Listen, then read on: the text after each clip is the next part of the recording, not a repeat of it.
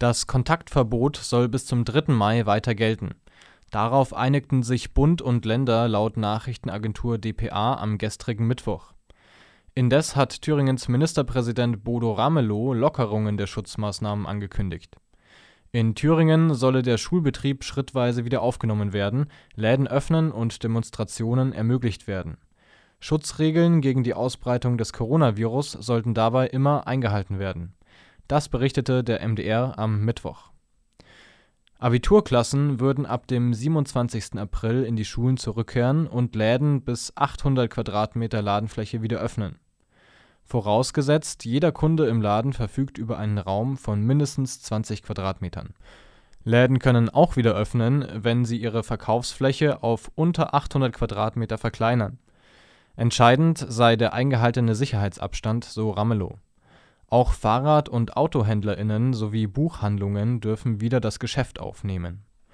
SchülerInnen, die die mittlere Reife absolvieren, dürfen ab dem 4. Mai in die Schulen zurückkehren.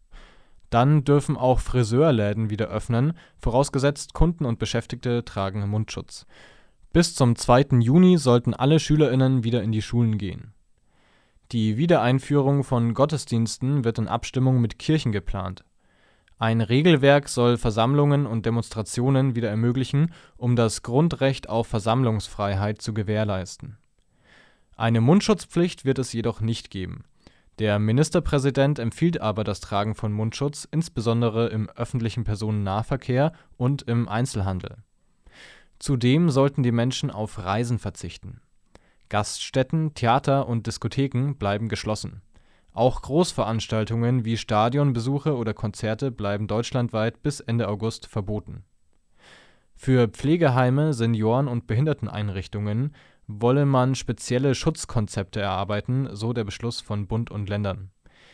Diese sollten mit der Expertise von Fachärztinnen für jede Einrichtung individuell aufgestellt werden. Die Schutzmaßnahmen sollten nicht die soziale Isolation der Bewohnerinnen bedeuten, zitiert die dpa den Beschluss vom Mittwoch. Trotz Lockerungen drängen Bund und Länder weiterhin darauf, Abstand zu wahren und Hygieneregeln einzuhalten